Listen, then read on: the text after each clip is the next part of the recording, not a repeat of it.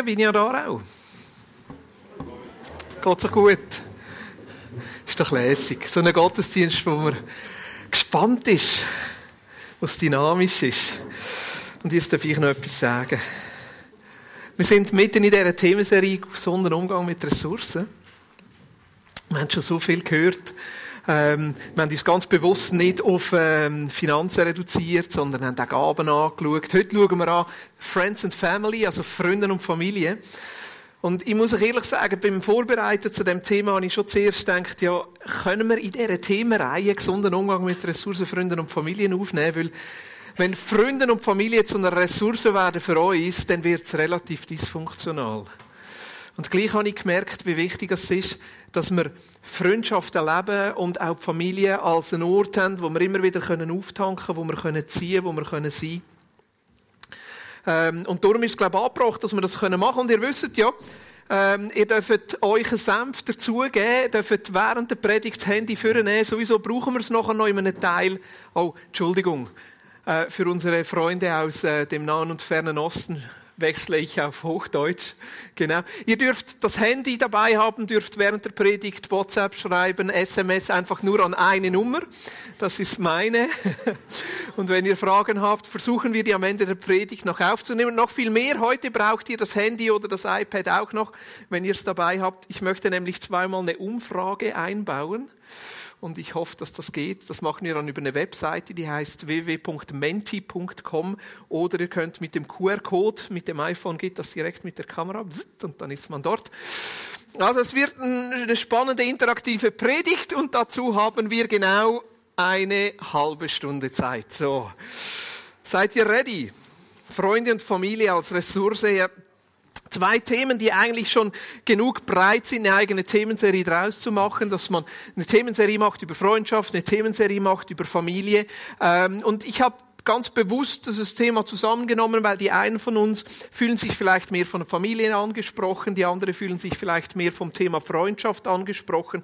Und ich denke, beim einen oder anderen wird es auch etwas auslösen, Schmerz auslösen, weil es vielleicht nicht so ist, wie es du dir im Moment wünschst.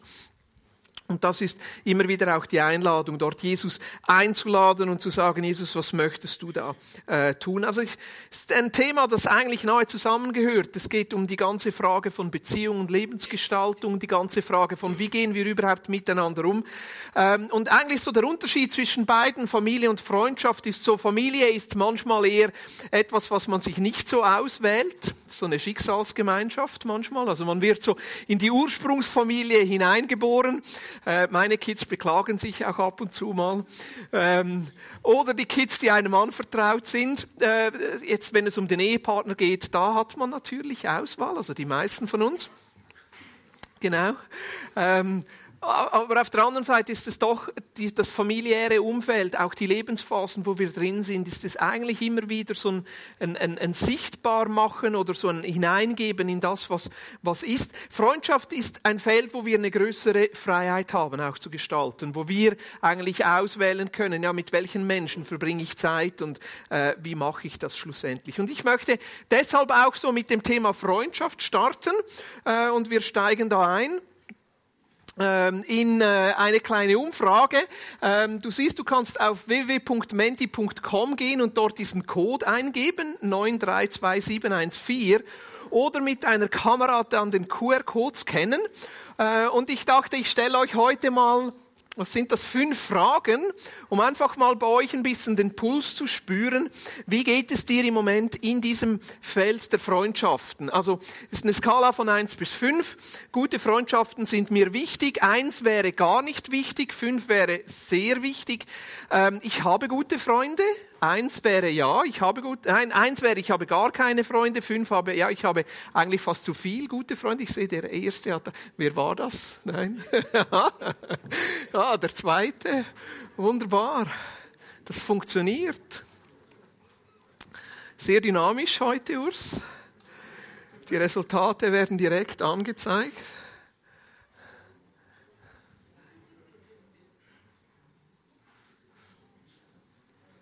Wow.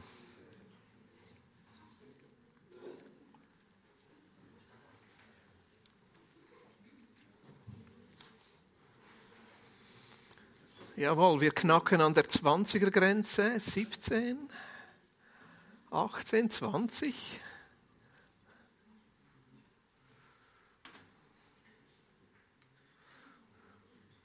Spannend.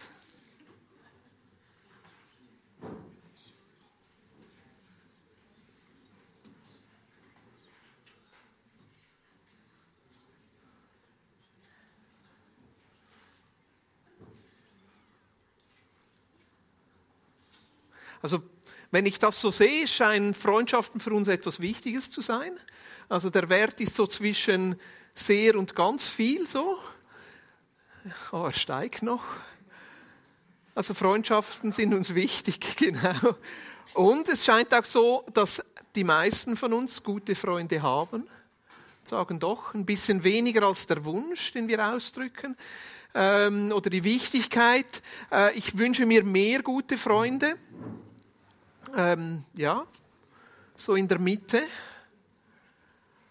Also obwohl die meisten von euch sagen, ja, ich habe gute Freunde, ist eigentlich trotzdem da bei einigen von uns der Wunsch noch da, noch mehr gute Freunde zu haben. Ich bin, oh, ich bin gute Freunde. Wer hat das geschrieben? Deutsch, Deutschkurs nochmal. Ja, es war sehr, sehr spät und sehr, sehr früh heute Morgen. Ich bin ein guter Freund. Oder ich bin für jemanden ein guter Freund. Doch, wir leben das. Ja. Und ich verbringe jede Woche Zeit mit guten Freunden. Und da kommt ja oft auch die Realität hinein. Also wenn Freundschaft uns wichtig ist, 4,5 und dann trotzdem, ja, nicht so praktisch das, die Realität. Also die meisten von uns haben sieben Tage in der Woche und 24 Stunden. Es gibt dann ein paar Ausnahmen, die nehmen da die Nacht noch dazu. Aber ähm, ihr seht ein Thema, das für uns wichtig ist. Ja. Ich wünsche mir mehr gute Freunde. Was sagt uns das? Dass das bei drei ist? Es ist nicht so, dass wir alle verzweifelt werden. Wir haben gute Freundschaften, gute Freunde und trotzdem der Wunsch, eigentlich noch mehr Freundschaften zu leben, ist da. Gut, lasst uns mal schauen, was Jesus zum Thema Freundschaft sagt. Ich habe euch drei Bibelstellen mitgenommen. Und die eine Bibelstelle, die beschäftigt mich schon seit längerem, das ist die Bibelstelle in Johannes 15.3. Ich wage es jetzt mal, die ein bisschen aus dem Zusammenhang zu reißen und trotzdem finde ich sie sehr treffend, was Jesus hier über Freundschaft sagt. Er sagt, größere Liebe hat niemand als die, dass er sein Leben hingibt für seine Freunde. Größere Liebe hat niemand als die, dass er sein Leben hingibt für seine Freunde. Und dann eigentlich ausgelegt dazu, was bedeutet das für Jesus selber? Er sagt, ich bin der gute Hirte, der gute Hirte lässt sein Leben für die Schafe. Oder nachher im Johannes 3, Vers 16, Hieran haben wir die Liebe erkannt, dass er für uns sein Leben hingegeben hat. Auch wir sind schuldig, für die Brüder das Leben hinzugeben. Oder Freunde oder Geschwister. Ja. Also eigentlich, was Jesus hier ausdrückt, ist, Freundschaft ist nicht in erster Linie dort, wo wir etwas bekommen oder wo wir etwas erwarten, sondern Freundschaft ist dort, wo wir bereit sind, für andere unsere Leben hinzugeben. Also eigentlich ist nicht so die erste Frage, ob wir gute Freunde haben oder wie wir gute Freunde bekommen, sondern vielmehr die Frage, wie wir für jemand anderen ein guter Freund sein können. Und ich bin immer wieder neu begeistert, wie Jesus das gelebt hat. Ich meine, dass Jesus bereit war, und Urs hat das schon angetönt im Abendmahl, dass Jesus bereit war, alles, was er hatte und alles, was er war, aufzugeben und uns zur Verfügung zu stellen, ist einfach so was wunderbar Schönes. So was fast unfassbar Begreifliches. Dass dieser Gott sich in Jesus zeigt. Und dieser Gott alles, was er ist und alles, was er hat, für uns hingibt dass dieser Gott eben ein Gott der Liebe ist, ein Gott, der sich für den anderen interessiert, ein Gott, der für den anderen schaut und ein Gott, der sich selber aufgibt. Also eigentlich Gott hätte es ja ganz anders gekonnt. Also meine Gott hätte sein Wunsch, wie es mit dieser Welt geht, ja ganz anders durchdrücken können. Er hätte ja mal so seine Muskeln ein bisschen spielen lassen können und jedes Mal, wenn ihm etwas nicht gefällt, so bumm, den Hammer fallen lassen können. Aber Jesus kommt und sagt, hey, was ich euch zeige in meinem Leben und meiner Botschaft, ist ein Gott, der sich für euch aufgibt. Ein Gott, der sich für euch hingibt. Ein Gott, der für euch da ist. Also manchmal haben wir ja so Wünsche in uns. Und ich glaube, ein Wunsch, den wir uns tragen, ist grundsätzlich ein Gott, der für uns schaut, ein Gott, der auf unserer Seite ist, ein Gott, der ähm, uns alles irgendwie zur Verfügung stellt. Und da kommt da so ein Nebenwunsch mit rein. Also wenn ich ganz, ganz ehrlich bin, habe ich den manchmal so, ein Gott, der meine Feinde vernichtet. Ein Gott, der auf meiner Seite steht, aber nicht auf der Seite der anderen. Ein Gott, der ganz für mich ist und deshalb auch gegen die anderen. Ein Gott eben, der eingreift und mal Dinge auch in Ordnung bringt. Und eigentlich das Bild, das Jesus hier zeigt, ist, dass wir einen Gott haben, der bereit ist, für seine Feinde sein Leben hinzugeben, für seine Feinde zu sterben, sein Leben aufzugeben und allen Menschen zur Verfügung zu stellen. Und das ist das, was mich so fasziniert. Gottes Liebe zeigt sich nicht darin, dass er für seine Freunde stirbt, sondern Gottes Liebe zeigt sich darin, dass er für seine Feinde stirbt. Gottes Liebe zeigt sich nicht darin, dass er für die ist, die für ihn ist, sondern dass er für die ist, die gegen ihn sind. Gottes Liebe zeigt sich darin, dass er nicht einfach nur für ein Volk ist, sondern für alle Völker ist. Manchmal wünschen wir uns so einen Gott, der einfach nur für uns ist, der, ja, uns wieder groß macht und uns wieder stark macht und da eingreift und gegen die anderen ist. So, das ist der Wunsch, ich glaube, der so tief in uns ihm schlummert, dass wir etwas sind. Und Gott ist so das Gegenteil von dem. Dass, dass dieser Gott kommt und sich einfach aufgibt und für seine Feinde stirbt. Größere Liebe hat niemand als die, dass sein Leben hingibt. Hier heißt es für seine Freunde. Aber eigentlich wissen wir, dass Gott nicht nur für seine Freunde sich hingegeben hat. Ja. Und in dem drin, dass Gott sich aufgibt und in dem drin, dass, dass, dass Gott sich ganz uns zur Verfügung stellt, ist eigentlich diese Einladung, dass wir als seine Feinde zu seinen Freunden werden. In dem drin ist diese Einladung, dass wir Vergebung empfangen können, dass wir seine Liebe erleben können, dass wir mit ihm wieder ins Reine kommen können. Jesus gibt sein Leben als wir noch seine Feinde waren, damit wir zu seinen Freunden werden können. Also jedes Mal, wenn wir das Abendmahl nehmen und uns bewusst werden, dass er sein Leib zerbrochen hat und uns bewusst werden, dass er sein Blut für uns vergossen hat, ist es eigentlich eine Einladung in diese Freundschaft. ja. Ein Freund, den ich mir noch mehr wünsche, ist dieser Jesus in dieser Freundschaft zu wachsen, in diesem Bewusstsein zu wachsen, dass er da ist und ganz da ist. Also Freundschaft ist nicht in erster Linie, was du kriegst, sondern Freundschaft ist immer wieder neu das, was du geben kannst. Und schlussendlich ist Freundschaft ja auch ein Geschenk. Größere Liebe hat niemand als die, dass er sein Leben hingibt für seine Freunde. Ist für mich so ein Ausdruck auch von Freundschaft, wo, das man nicht erzwingen kann. Für mich ist Freundschaft, wenn ich das erlebe, so wie ein Geschenk. Wenn Menschen sich mir anbieten, wenn Menschen sich mir zur Verfügung stellen, wenn Menschen sagen, ich will nicht in erster Linie für mich da sein, sondern ich will auch für dich da sein, ich will mich dir zur Verfügung stellen, ist ein Geschenk. Dass Menschen das für jemand anderen machen, gerade in einer Zeit, die ja so egoistisch ist, wo jeder nur für sich selber schaut, wo, wo jeder nur seinen eigenen Vorteil sucht. Und da merke ich, diese Qualität von Freundschaft zu erleben, ist ein Geschenk. Ich habe euch zwei Bilder mitgebracht. Was ist der Unterschied zwischen links und rechts? Also ich habe ja keinen grünen Taumen. Also grundsätzlich unser Garten wird gepflegt von meiner Frau. Und mittlerweile auch ein bisschen von meinen Kids. Aber was ist der Unterschied zwischen links und rechts? Ja, das ist die Pflege. Und ich glaube, das ist auch ein Geheimnis von guten Freundschaften. Gute Freundschaften ist wie ein Geschenk. Aber die Frage ist dann, pflegen wir sie oder lassen wir sie verwildern? Pflegen wir sie oder lassen wir sie verwildern? Das ist dann ein Beitrag, wo jeder von uns sich beteiligen muss.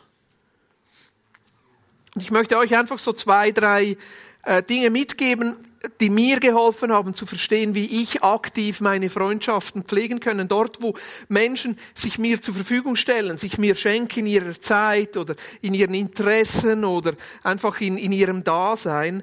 Ich habe gemerkt, wichtig ist, dass ich die Ansprüche nicht zu hoch hänge. Weil sobald ich die Ansprüche an andere Menschen zu hoch hänge, kommt da ein Druck, dass eigentlich die Schönheit dieses Geschenkes immer wieder auch ein bisschen einschränkt. Ja. Also wenn ich meiner Frau Blumen heimbringe und das passiert ab und zu, ja, und ich da drei schöne Rosen mitbringe und sie sich dann nicht freut ab diesen drei schönen Rosen, weil es fünf sein müssten, ja, dann habe ich keinen Spaß und sie keinen Spaß. Ja. Und so merke ich, wenn wir die, die Ansprüche aneinander einfach zu hoch hängen, statt das, was wir einander schenken, auch ehren und einfach genießen und pflegen, dann kann sein, dass, dass Freundschaften dann so wie rechts aussehen. Die zweite Frage für mich ist immer wieder nicht der Blick, wo kann jemand mir ein guter Freund sein oder was erwarte ich, sondern wo kann ich jemand anderem ein guter Freund sein. Weil ich bin davon überzeugt, dass Säen und Ernten funktioniert. Dort, wo du säst, ja, oder das, was du säst, wirst du auch wieder ernten. Das dritte, was ich gemerkt habe, Freundschaften zu pflegen, bedeutet einfach auch einen gesunden Rhythmus zu etablieren. Ich habe zum Beispiel einen guten Freund, mit dem gehe ich ab und zu am Morgen einfach Kaffee trinken. Ja. Ist die Zeit, die wir beide ab und zu mal freischaufeln können. Aber ich merke, wir brauchen wie auch einen Rhythmus. Dass wir immer wieder abmachen. Manchmal meldet er sich, manchmal melde ich mich. Aber einfach einen gewissen Rhythmus zu entwickeln. Ich habe einen anderen guten Freund, der wohnt leider nicht mehr in der Gegend, aber mit ihm bin ich regelmäßig am Montagabend rennen gegangen. Und das hat unsere Freundschaft gestärkt, einfach einen gesunden Rhythmus miteinander zu haben. Und das hilft, ähm, einfach so eine Freundschaft auch zu pflegen. Das andere ist auch die Freundschaft zweckfrei zu gestalten. Ich glaube, das größte Hindernis für gute Freundschaften ist, wenn es zu einer Konkurrenz kommt. Ich glaube, Männer sind da manchmal ein bisschen mehr gefährdet. Bei Frauen kann es sich sein, dass es sich eher in Eifersucht dann ausdrückt. Die eine kann neue Schuhe kaufen, die andere nicht. Also meine sind immer noch staubig. Aber bei Männern ist es dann mehr so der Wettbewerb. Wer hat das schönere Auto? Wer verdient mehr? Wer hat das iPhone X schon bestellt? Aber bei so sobald irgendwie Wettbewerb reinkommt oder Vergleichen reinkommt oder Konkurrenz reinkommt, und damit meine ich nicht, dass man beim Squash nicht gewinnen möchte. Also das ist völlig in Ordnung. Aber irgendwie so die Zweckfreiheit von Freundschaften, sobald bei Freundschaften etwas reinkommt von ich möchte von meinem Freund profitieren. Ja, in irgendeiner Form. Da fängt die Freundschaft an zu wuchern. Ja.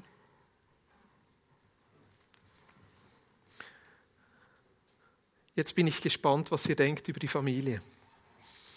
Oh, habt ihr schon ausgefüllt? geht das überhaupt? Ich dachte, das geht gar nicht. Wow, meine Familie ist mir wichtig. Ich bin happy mit meiner Familiensituation. Meine Familie gibt mir Energie. Jesus ist in unserer Familie mit dabei und wir sind als Familie ein Segen für andere.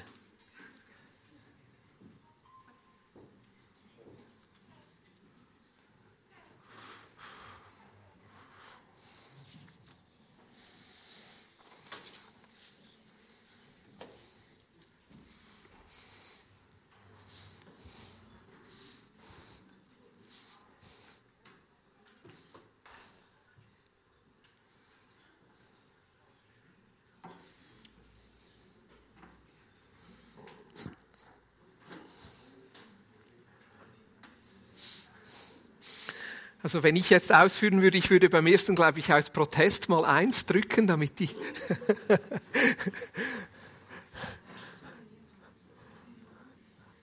ist spannend. Also Familie scheint für uns sehr, sehr wichtig zu sein. Für die allermeisten von uns. Und trotzdem, wir sind nicht immer ganz glücklich mit unserer Familiensituation. Für die meisten von uns gibt uns Familie auch Energie. Auch Jesus ist irgendwie in unseren Families mit dabei. Und der tiefste Wert ist, wir sind als Family ein Segen für andere. Ja? Spannend.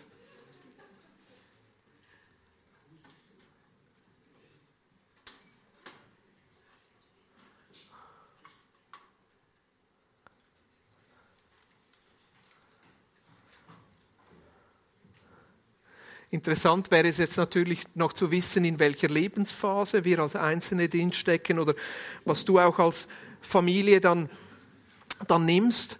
Ähm, Familie ist ein Konzept, das sich durch die ganze Bibel durchzieht. Und ich finde das unglaublich interessant, dass Familie eigentlich nicht ein, ein Neuzeitkonzept ist, sondern ein Allzeitkonzept. Also Altzeit und Allzeit. Ja, also ich meine, die Schöpfung startet mit einer Familie, Adam und Eva und ihren Kids, und schon kommt die erste Familienkrise. Der eine Bruder bringt den anderen um. Ja, dann zieht sich das irgendwie so durch. Ich meine, die, die Berufung im Alten Testament, die ging an eine Familie an Abraham und daraus entstand Isaac und Jakob und dann in der vierten Generation kommt die ganze Multiplikation mit diesen Stämmen. Und wenn wir so sagen Stämmen, ist es eigentlich nichts anderes als, das sind Großfamilien. Und die ganze Heilsgeschichte im Alten Testament vollzieht sich eigentlich mit dieser Idee von Familie. Und dass Gott Familien nutzt und dann diese Familien auch zu einem Segen werden lässt für andere. Wie fangen die Evangelien an? Matthäus zum Beispiel fängt an, indem er einen ganzen Stammbaum aufzeichnet und auch wieder diese Generationen zeigt. Und damit tönt er wieder an, wie wichtig Familien sind. Wo wird Jesus hineingeboren? In eine Familie. Maria, Stiefvater Josef. Dann kommen später mal ein paar Brüder und Schwestern hinzu, je nach Leseart aber ich glaube schon, dass das leibliche Brüder und Schwestern waren. Und Jesus wächst da auf in einer Familie. Also das Familienkonzept scheint relativ wichtig zu sein. Und auch wir als Kirche übernehmen das ja. Wir sagen, wir als Kirche möchten geistliche Familie sein. Auf der einen Seite, weil wir merken, dass das ein, Konzept Gottes ist, wie wir miteinander umgehen. Die Bibel spricht von geistlicher Elternschaft, geistlichen Kindern, spricht von dieser Familiendynamik. Gott selber, der sich uns ja als Vater zeigt und uns Identität gibt. Also so das eine, das der geistliche Aspekt. Der zweite Aspekt, den wir auch merken, ist, eigentlich wollen wir als Gemeinschaft, als Kirche miteinander auch immer wieder ich, ich, nicht Ersatzfamilie und trotzdem Ergänzung zu dem, wo wir drin sind, weil das zeigt ja auch, wir sind nicht bei einem Fünf. Ja? Ich glaube, wir haben grundsätzlich sehr gesunde Familien und trotzdem der Frust ist immer wieder da.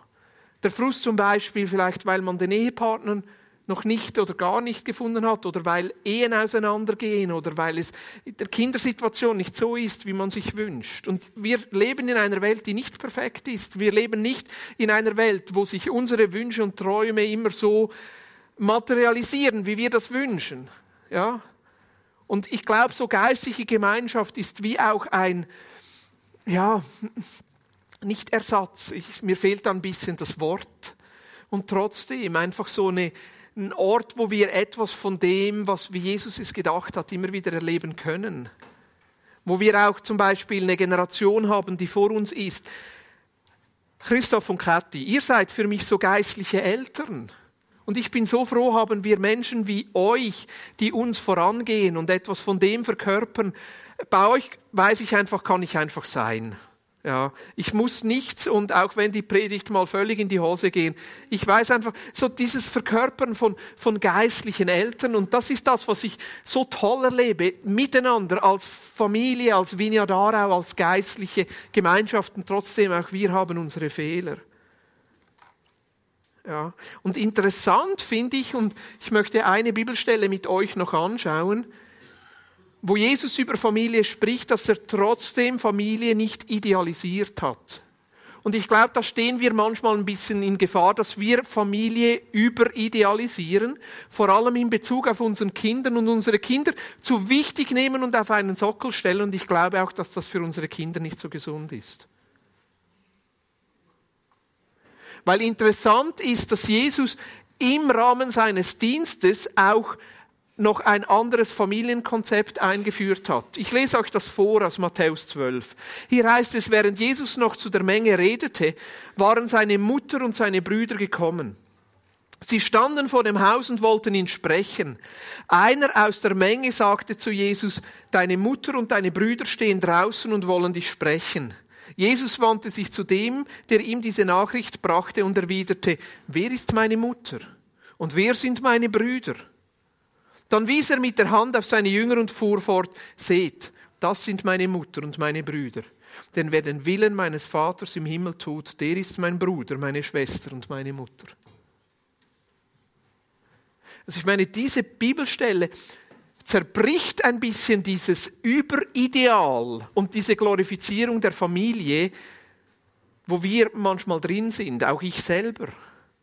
Also stell dir mal vor, da ist Jesus so mitten am Wirken und er hat eigentlich seine, seine Pflichten verlassen. Also man, man vermutet, dass Josef irgendwann gestorben ist und dann musste der Älteste, das war Jesus, den Handwerksbetrieb übernehmen. Die hatten ja so ein, ein, ein Bauunternehmen quasi als Zimmermann und er musste dann für die Mutter und für die Geschwister und so sorgen. Und ich glaube, die Geschwister und die Mutter, die kommen hier und wollen ihn an seine Pflichten erinnern und sagen, hey Jesus, hey, da läuft was falsch. Wir sind deine Familie, was soll das eigentlich? Komm zurück. Vielleicht war es ihnen auch ein bisschen peinlich, dass ihr Bruder so Leute heilt und so Ansagen macht und plötzlich so, so predigt und plötzlich so, so Aufruhr macht. Vielleicht waren sie selber auch, hatten sie, ja, ja, was passiert mit uns? Vielleicht wurden sie auch aus der Synagoge ausgeschlossen, waren an ihrem Wohnort plötzlich nicht mehr dabei, weil ihr Bruder da so andere Wege geht. Also die Motive genau dahinter kennen wir nicht, aber auf jeden Fall kamen sie zu Jesus und sagten, Jesus, komm wieder zurück in unsere Familie. Und was sagt Jesus? Nein, mache ich nicht. Denn sieh mal, die, die hier sind, das ist meine Familie, das sind meine Brüder, Schwestern, das ist meine Mutter. Ja? Jetzt, damit will ich gar nicht unterstützen, wenn Männer oder Frauen ihre Familie und ihre Kinder vernachlässigen, um irgendeinem Dienst nachzugehen. Das meine ich nicht, versteht ihr? Also lassen wir diese Gedanken einfach mal weg. Und trotzdem, eigentlich was Jesus da ausdrückt, ist zwei Dinge. Er sagt, das eine ist, Familie ist ein Konzept, wo wir miteinander Jüngerschaft leben. Also da gehört der Glaube mitten, mitten hinein. Also der erste Ort, wo unsere Kinder aufwachsen können und lernen können, wie, was es bedeutet, Christus von ganzem Herzen nachzufolgen, das sollte die Familie sein. Und ich habe mir überlegt, wie viel bin ich da ein Vorbild? Zum Beispiel lese ich die Bibel immer auf dem iPad. Also meine Kinder können gar nicht unterscheiden, ob der jetzt am Bibellesen ist oder Clash of Clans spielt. Ich habe gemerkt, ich muss wieder anfangen, die Bibel zu lesen als wirklich Buch und die Bibel zu lesen, auch in einem Kontext, wo meine Kinder miterleben können, dass ich Bibel lese und vor allem sie auch einlade, mit mir zusammen die Bibel zu lesen. Und das ist manchmal ein Kampf. Ja, ich, das kostet etwas. Also alle, die Eltern sind, wissen, um was es geht. Ja, oder gemeinsam zu beten. Dass meine Kinder miterleben, was es bedeutet, einander zu vergeben ich habe so viele Momente und ich könnte dir die meisten wahrscheinlich noch aufzählen, weil es mir immer saupeinlich ist. Wenn ich zu meinen Kindern gehe und sage, hey, hör mal, ich habe falsch reagiert, bitte vergib mir, es tut mir leid. Familie als ein Ort, wo wir miteinander Jüngerschaft leben. Und das zweite, Familie als ein Ort, wo wir miteinander Mission leben und ein Segen sind für andere. Damit meine ich nicht nur das Geistliche. Ich glaube auch, dass es richtig ist, zum Beispiel, dass ihr als Familie miteinander betet für die Arbeitsstelle, wo ihr drin steht. Und eure Kinder Anteil nehmen an der Arbeit, die ihr habt. Oder dass der Familienvater oder die Familienmutter an den Tisch kommt und sagt, hey, im Moment habe ich ein bisschen Schwierigkeiten hier. Können wir miteinander für das beten, dass Jesus hier einen Durchbruch schenkt? Hey, wenn alles, was wir ist, von Jesus ist, dann beruft er uns an die unterschiedlichsten Orte und ich glaube, dass es richtig ist, unsere Kinder da mit hineinzubeziehen und sie teilwerden zu lassen von dem, was Jesus uns dazu berufen hat. Ich glaube, irgendwann kommt dann schon der Change. Ja, Vielleicht, wenn sie irgendwie 35 sind, dass wir uns ganz in ihren Dienst stellen. Nein, wahrscheinlich kommt das einiges vorher. Ich weiß nicht, vielleicht bei 13, 14, wo es mehr um die Frage geht, was ist jetzt deine Berufung und deinen Ort? Hey, aber wenn meine Kinder 10, 11, 12 sind, will ich, dass sie dorthin mitkommen, wo Jesus mich beruft. Ja. Und irgendwann heißt es, okay, ich will sie freisetzen in ihre Berufung. Dann fängt es an zu wachsen. Versteht ihr da mein Herz? Lasst uns die Familie irgendwie nicht zu fest glorifizieren, sondern immer wieder sagen, hey, als Familie sind wir dazu berufen, miteinander Christus nachzufolgen und miteinander Mission zu leben und ein Segen zu sein für andere. Und manchmal heißt das auch, dass man sagt, hey Kinder, ihr kommt jetzt einfach mit. Ja. Aber es muss auch, also ihr versteht das, ich, ich denke, einige von uns haben auch das andere erlebt, dass sie von den Eltern fast geprügelt wurden, in die Kirche zu gehen. Ja, sollen wir eine Umfrage machen, ob das so ist? Ja, aber es, es gibt so auch dieses, dieser christliche Zwang. Aber ich glaube, wir als Vignadara sind weit von dem entfernt. Weit von dem entfernt. Manchmal müssen wir eher das andere hören und sagen, hey, wir als Familie, wir gehen miteinander in die Kirche, das ist uns wichtig. Ja. Es ist uns wichtig, miteinander Christus nachzufolgen und miteinander ähm, ein Segen zu sein für andere. Also so ein paar, paar Dinge, ich glaube also ich, ich glaub nicht, dass wir irgendwie alles richtig machen, gar nicht. Aber für mich ist immer wieder die Frage, wo bin ich ein Vorbild? Eben sehen, sehen meine Kinder auch meinen Glauben? Sehen meine Kinder, was mir wichtig ist? Und drücke ich das auch, dass ich sage, ich möchte, dass das auch für euch wichtig ist. Seht mal am Ende, möchte ich, dass meine Kinder einfach eine Entscheidung treffen können, wie sie ihr Leben gestalten wollen. Und wenn sie sagen, ich möchte ohne Jesus leben, dann werde ich das akzeptieren, keine Frage. Ja, weil es muss echt sein und natürlich. Und trotzdem, ich glaube, dass das, was uns wichtig ist, auch meinen Kindern wichtig werden wird. Ja. Das Zweite, was ich merke, ist, wie wichtig unser Familientisch ist. Ich habe mir letztens überlegt, ob ich noch einen schöneren Tisch kaufen soll. Einfach so als Ausdruck von, das ist eigentlich unser Gottesdienst. Am Tisch zusammenzusitzen und zu teilen. Also ich, ich übe mich darin, tolle Fragen zu stellen. Ja, und das ist so wie eine Tradition bei uns. Daddy stellt Fragen. Zum Beispiel, hatte jemand von euch heute Morgen den Hosenschlitz offen? Es ist erstaunlich, was Kinder erzählen, wenn du sie nicht fragst, wie war dein Morgen? Weil dann kommt nur gut oder schlecht. Hey, was ist das Schlimmste, was nächste Woche passieren könnte? Oder was ist das Beste, was passieren könnte? Und dann wirklich auch immer wieder kurz zu beten, auszutauschen. Im Moment ja, da sind wir nicht so konsequent dran, aber ich habe gemerkt, einfach nur schon nach dem Mittagessen kurz die Losungen zu lesen und zu erklären, was in diesen Losungen steht, das dauert zwei, drei Minuten, aber nimmt die Kinder mit hinein. Zu sagen, hey, für was können wir beten? Ist jemand in eurer Klasse krank? Können wir kurz für den beten? Oder wirklich auch, dass ich sage, hey, hier und hier brauche ich im Moment Gott. Können wir miteinander beten und unsere Kinder einzuladen, teilzuwerden von dem, was wir tut? Und das Letzte auch hier.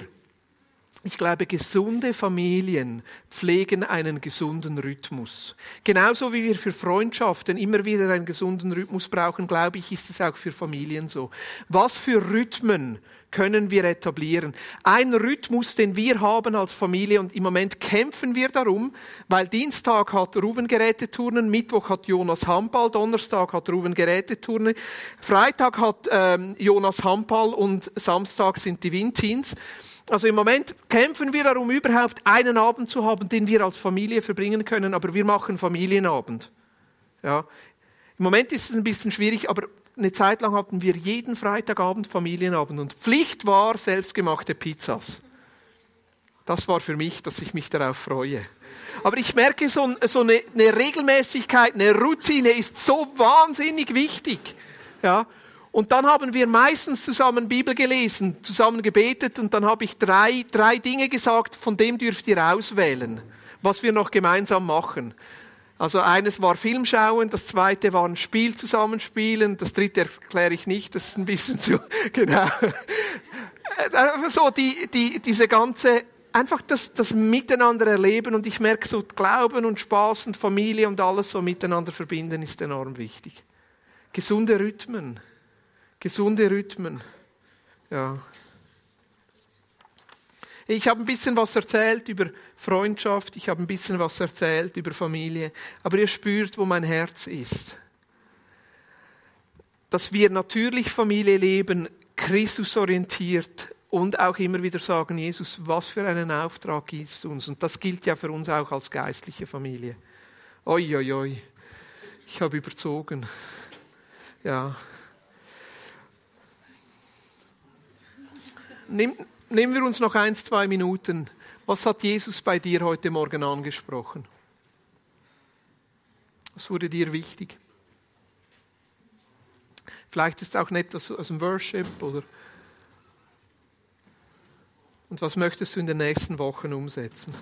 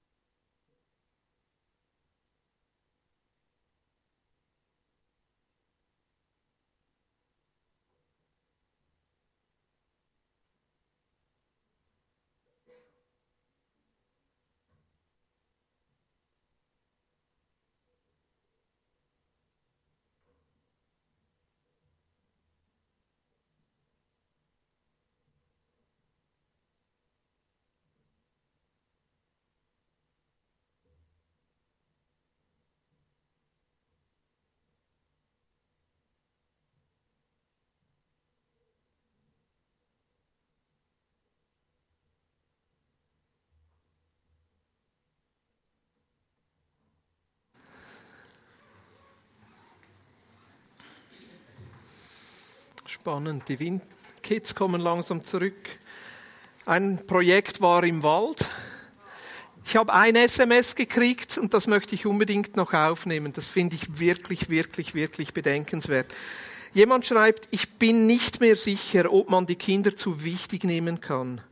Meiner Erfahrung nach liegt alle Kraftlosigkeit, auch die der Gemeinde, darin, dass wir Menschen zu wenig ernst nehmen. Das stimmt. Ja. Die Frage ist immer, was man wichtig nimmt. Nimmt man die Wünsche ernst oder so das eigene Lustprinzip oder was sich gut anfühlt?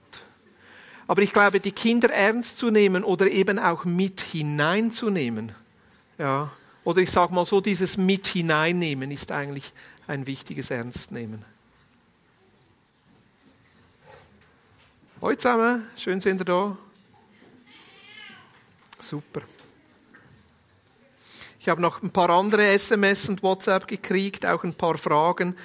Ich werde die dann wieder in den Kommentaren zum Blog legen, natürlich anonym. Und dann können wir dort auch noch weiter diskutieren.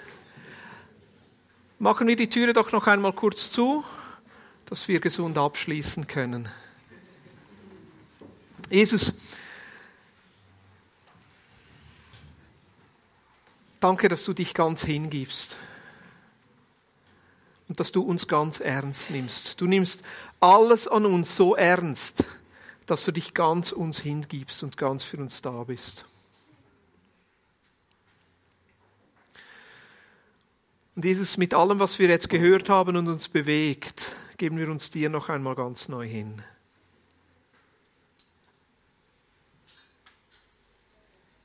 Danke, Jesus, dass du deinen Feinden deine Freundschaft anbietest. Und auch dort und in den Aspekten in unserem Leben, wo wir deine Feinde sind, dass du uns dort auch neu begegnen willst. Und Jesus, ich bete, dass du uns einfach hilfst, gute Freundschaften zu leben und wirklich auch Familie zu leben, so wie du es gedacht hast, Jesus. Jesus, du nimmst uns ernst und nimmst uns mit. Amen. Denkt an den Zehen, der es anspricht, oder dass die zwei, drei Eindrücke, die wir sonst noch hatten. Hey, wenn du heute Morgen hier bist und du merkst, du möchtest dich neu dafür entscheiden, Christus nachzufolgen, oder du hast ein Anliegen oder brauchst Ermutigung, das Segnungsteam ist da, das sind die mit den grünen Bändeln und sonst Herzlich willkommen am Apero. Nutzt die Zeit in Freundschaft und Gemeinschaft. Eine gute Woche.